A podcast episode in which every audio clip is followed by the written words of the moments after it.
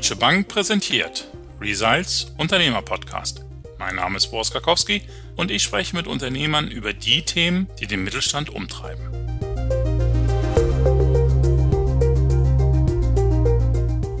Aller Anfang ist schwer. Das musste auch Dina Reit, die signierte Nachfolgerin im Unternehmen ihres Vaters, erleben.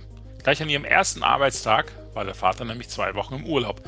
Kunden gerieten außerdem später in eine Krise und dann kam auch noch Corona. Seit rund zwei Jahren arbeitet sich Dina Reit jetzt in die Führungsrolle beim Maschinenbauer SK Laser ein. Welche Herausforderungen es dabei gibt, wie sie mit ihrem Vater zusammenarbeitet und wie sie aus mancher Schwäche auch eine Stärke macht, darüber spreche ich jetzt mit Dina Reit. Hallo Dina. Hallo. Schön, dass du da bist. Sag mal, ich habe es gerade gesagt, seit zwei Jahren bereitest du dich gemeinsam mit deinem Vater auf die Nachfolge vor. War das von Anfang an so geplant? Wie waren denn die ersten Wochen? Die waren, glaube ich, nicht so ganz einfach. Also erstmal nein, das war überhaupt nicht so geplant. In meiner Schulzeit habe ich immer gesagt, bleib mir weg mit der Firma das mache ich nicht. Ich habe ja sogar mal eine Zeit lang überlegt, ins Museum zu gehen und Kuratorin zu werden, habe das aber dann auch fallen gelassen. Und 2016 habe ich die Entscheidung getroffen, boah, ich gehe doch ins Unternehmen, habe meinem Vater das dann mitgeteilt und mein Master auch in Wirtschaft dann wieder gemacht. Also bin weiter in diese Richtung gegangen, die ich vorher eingeschlagen hatte. Und genau, dann war ich in der Firma und wie du gerade schon gesagt hast, mein Vater war erstmal im Urlaub. Das heißt, ich habe da ganz schön hart reingebuttert am Anfang. Bin vielleicht auch ein bisschen mit den falschen Erwartungen reingegangen. Und ja, die erste Phase war doch etwas stressig. Welche Erwartung hattest du da an dich? Also hast du tatsächlich dir vorgenommen, ich muss jetzt hier gleich zeigen, ich bin Nachfolgerin? Die Haupterwartungshaltung von mir war, dass ich innerhalb von, keine Ahnung, 24 Stunden 40 Jahre Berufserfahrung meines Vaters wettmachen muss. Also ich muss den direkt ersetzen können. Und wenn ich das nicht schaffe, dann habe ich innerhalb von eben diesen 24 Stunden bewiesen, dass ich das möglicherweise gar nicht schaffen kann. Und das war natürlich totaler Quatsch. Ich meine, das war mein Berufseinstieg ja auch. Ich war fertig mit dem Master. Und klar, es gibt irre viel zu lernen. Es gibt eine Firma kennenzulernen, dann in die Führung reinzugehen und Geschäftsführer. Also das sind so irre viele Dinge, die man da zu lernen hat. Und natürlich, mein Vater hat mir total viel voraus mit 40 Jahren Berufserfahrung. Wann habt ihr euch hingesetzt und habt gesagt, so funktioniert es offensichtlich nicht, wir müssen einen Plan machen? Also ich habe zwei Monate mit ihm zusammen im Chefbüro gesessen und danach war ich total fertig und hatte total die Selbstzweifel, weil ich eben noch nicht so gut war wie er. und dann haben wir uns hingesetzt und haben gesagt, also, hey, wir gehen das irgendwie falsch an. Ja, so funktioniert Nachfolge schon mal nicht. Und dann haben wir beschlossen, einige Sachen zu ändern. Ich bin aus dem Geschäftsbüro ausgezogen. Dann habe ich mit jedem Mitarbeiter zusammengearbeitet. Also wir sind ja eine kleine Firma, mittelständisches Unternehmen. Und dann habe ich in der Buchhaltung mitgearbeitet, ich habe in der Produktion mitgearbeitet, ich habe zusammengeschraubt und gesägt dann wirklich, also war an der Maschine richtig dran. Und dann außerdem haben wir eine Beraterin uns engagiert, mit der wir einen Plan erarbeitet haben und wirklich sehr strukturiert an die Nachfolge dran gegangen sind. Und wie war das Zusammenspiel mit deinem Vater? Also es klingt ja ehrlich gesagt mal so ein auch tatsächlich nicht sehr realistisch zu denken, man kann in einer Woche oder auch in zwei Monaten Erfahrungswissen von 40 Jahren wettmachen. Also wie überträgt dein Vater vielleicht auch Wissen auf dich? Klar, also das war totaler Quatsch und das war auch nie eine ausgesprochene Erwartungshaltung von ihm. Das war irgendwie eine Erwartungshaltung, über die ich mir auch nicht selber klar war, dass ich die hatte. Nun, wie überträgt er Wissen? Mein Vater nimmt mich bei allem mit. Das ist zum Beispiel bei Kundenterminen, aber genauso auch, wenn wir eben mit der Bank was zu besprechen haben, wenn wir mit dem Steuerberater was zu besprechen haben. Ich bin immer dabei. Und dann werden Entscheidungen alle von uns beiden getroffen. Also ich habe jetzt schon volle Freiheit, aber wie gesagt, er hat da doch etwas mehr Erfahrung. Darauf verlasse ich mich auch derzeit noch sehr. Und ich möchte wissen, wie er über die Dinge denkt. Ich möchte gerne mit ihm mich absprechen und so treffen wir derzeit die Entscheidungen zusammen. Aber da ist es, denke ich, auch ganz wichtig, nochmal eben herauszustellen, er trifft die Entscheidung auch jetzt nicht mehr alleine. Ja, also wir besprechen alles und alles wird jetzt im Team entschieden. Seid ihr euch denn immer eins oder gibt es schon auch große Unterschiede, wie man auf die Dinge guckt? Naja, mein Vater und ich, wir sind uns grundsätzlich erstmal ziemlich ähnlich, aber trotzdem bin ich natürlich kein Klon von ihm. Ich bin aus einer anderen Generation, ich bin ein anderer Mensch und deswegen gibt es natürlicherweise auch unterschiedliche Herangehensweisen. Auch Führungsstil ist möglicherweise ein bisschen anders. Und ich habe da echt total das Glück, denke ich, dass er sehr, sehr wohlwollend ist und dass ihm klar ist, dass Nachfolgearbeit nicht nur von meiner Seite, sondern auch von seiner Seite aus ist. Und er auch mich total akzeptiert da drin, wenn ich sage, nee, du, das gefällt mir so nicht, ich möchte gern, dass wir das anders machen und da auf mich eingeht. Also er ist sehr flexibel meinen Entscheidungen gegenüber. Was willst du denn anders machen? Naja, zum Beispiel, was wir derzeit auch so ein bisschen gezwungen durch die Pandemie anders machen müssen, ist zum Beispiel unser Marketing. Also unser Marketing war bis jetzt sehr stark messelastig. Und als wir 2020 auf keiner einzigen Messe waren, nach 13 Messen in 2019, habe ich angefangen, sehr viel im Social-Media-Bereich das Marketing zu gestalten. Und am Anfang, ja, da ist das, sage ich mal, so nebenher gelaufen, bis er dann irgendwann gemerkt hat, ach, doch, das ist eigentlich interessant. Ich werde da von unseren Kunden oder Lieferanten auch drauf angesprochen, was meine Tochter da so im Internet macht.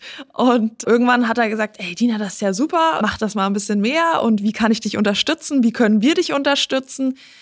Klar habe ich andere Punkte, an denen ich arbeite als mein Vater und wie ich da auch vorgehe, ist auch anders mitunter. Ja. Aber da unterstützt er mich echt gut. Ja.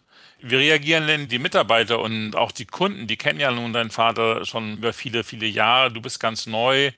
Sie wissen, was dein Vater alles kann. Das wissen sie von dir einfach noch nicht. Sie wissen nicht, wo liegen deine Stärken, wo sind vielleicht auch gewisse Schwächen. Ist da erstmal so eine Zurückhaltung oder sind die ganz offen entgegengekommen? Also ich habe gar keine abwehrende Haltung mitbekommen. Die Mitarbeiter kannten mich ja fast alle auch schon ziemlich lang, dadurch, dass ich schon in der Schulzeit und auch im Studium in der Firma mitgearbeitet habe.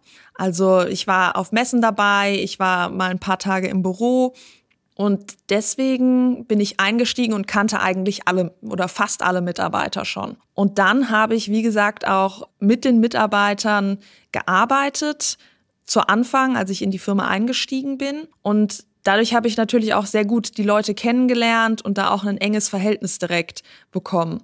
Und bei den Kunden? Bei den Kunden ist es so, ich kenne die Maschine wirklich gut. Ich kann die Maschine komplett vorstellen, auch wenn es eine Sondermaschine ist. Ich arbeite sehr eng mit der Konstruktion und dem Einkauf zusammen. Das heißt, ich bin technisch auch ziemlich drin. Manchmal fragen die mich dann hinterher, ob ich auch studierte Maschinenbaulerin bin. Und dann sage ich nein. Ich habe Wirtschaft und Kunstgeschichte und Philosophie studiert. Und dann sind die total erstaunt. Und hätte ich das nicht gesagt, dann hätten die das gar nicht erwartet so. Ja, also Natürlich, mein Vater hat eine gewisse Seniorität mir voraus, aber im Allgemeinen muss ich schon sagen, dass die Kunden echt super auf mich zugehen und mich da total ernst nehmen. Aber es gibt wahrscheinlich schon die eine oder andere Ausnahme, oder? Naja, also klar, es gibt Kundentermine, da reden die Leute dann nur zu meinem Vater und mein Vater kennt das jetzt auch schon. mitunter hat er dann mal ganz kurz einen Termin, wo er mal ganz kurz raus muss, aber er kommt sofort wieder rein und dann sagt der Diener, übernimm du doch schnell mal. Und ja, und dann präsentiere ich eben die Maschine und mache die Vorstellung der Lösung. Und das ist für mich auch kein Problem und dann geht das für die Kunden auch. Also das merkt er schon, so sensibel ist er oder musst du ihm das schon auch manchmal so ein bisschen so einen kleinen Fingerzeig geben? Ich glaube, das ist auch so eine Lernkurve. Also klar, am Anfang ist ihm das vielleicht nicht so aufgefallen und mir natürlich mehr als ihm. Aber das ist auch ganz wichtig, dass ich ihn dann auch darauf aufmerksam mache und mit ihm darüber spreche und sage, hier, guck mal, manchmal glaube ich, hat der Kunde jetzt noch nicht so ganz kapiert, dass ich das auch weiß und dass ich ihm da auch weiterhelfen kann. Und jetzt merkt er das schon, ja. Und Social Media, hilft dir das dabei, dass du sichtbar bist? Hast du dadurch auch ein anderes Standing, auch bei den Kunden? Total. Also deswegen mache ich das auch sehr gerne, weil mein Gesicht natürlich viel mehr jetzt mit der Firma SK Laser verbunden wird. Vorher war das immer nur mein Vater, der eben auf der Messe zum Beispiel präsent war.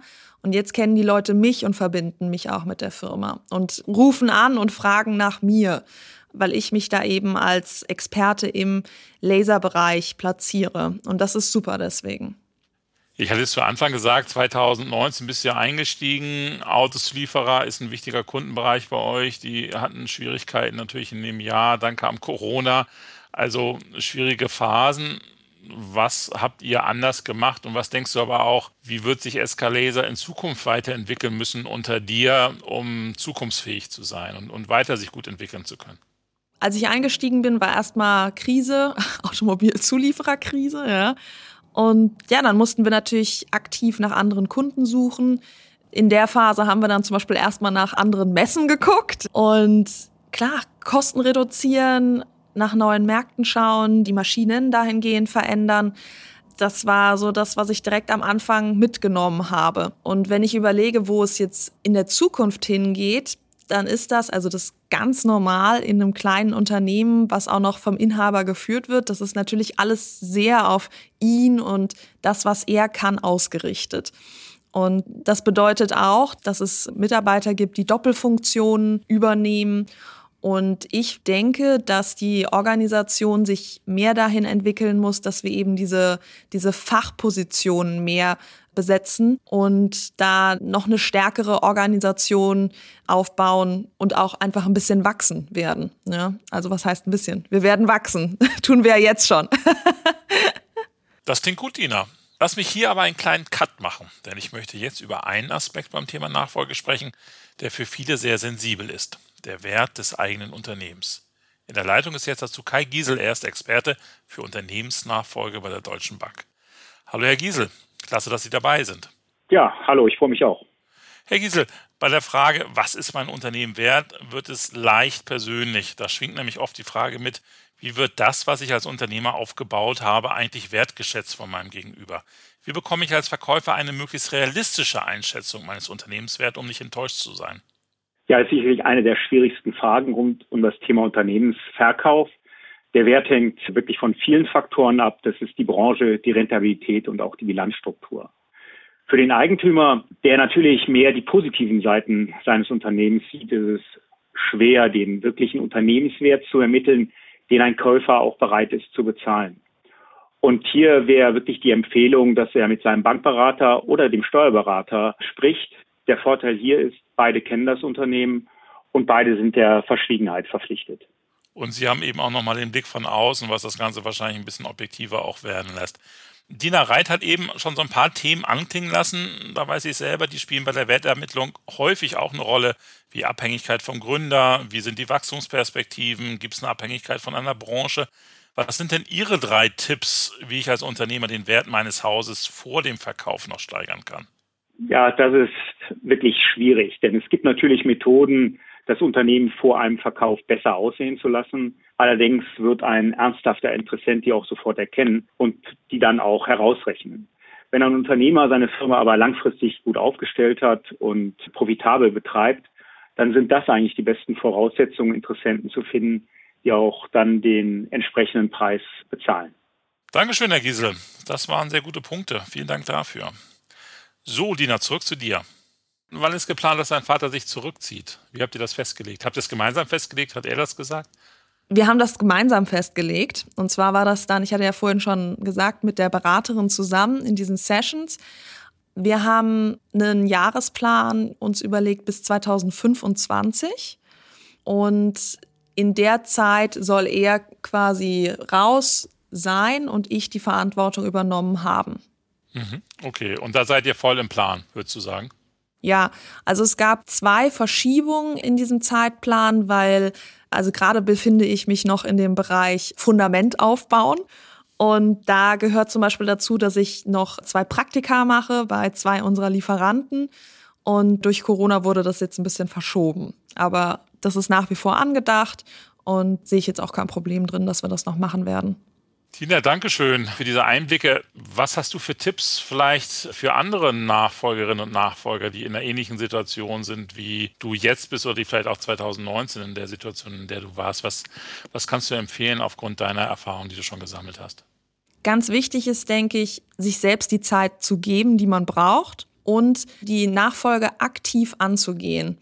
Also man muss über die Themen reden, man muss über die Besitzverhältnisse sprechen, man muss über einen Zeitplan reden, über einen Einarbeitungsplan. Das darf nicht einfach nur so wischiwaschi so vor sich hingehen, weil hinterher steht man da und würde sich wünschen, man ist schon viel weiter oder der eine ist total überfordert. Also ich denke, ein klarer Zeitplan ist da wirklich hilfreich. Tina, Dankeschön, vielen Dank. Also mir hat es großen Spaß gemacht. Ich hoffe dir auch und weiterhin toi toi toi für dich und auch für die Zusammenarbeit natürlich mit deinem Vater und die weitere Entwicklung. Also alles Gute. Dankeschön. Vielen, vielen Dank.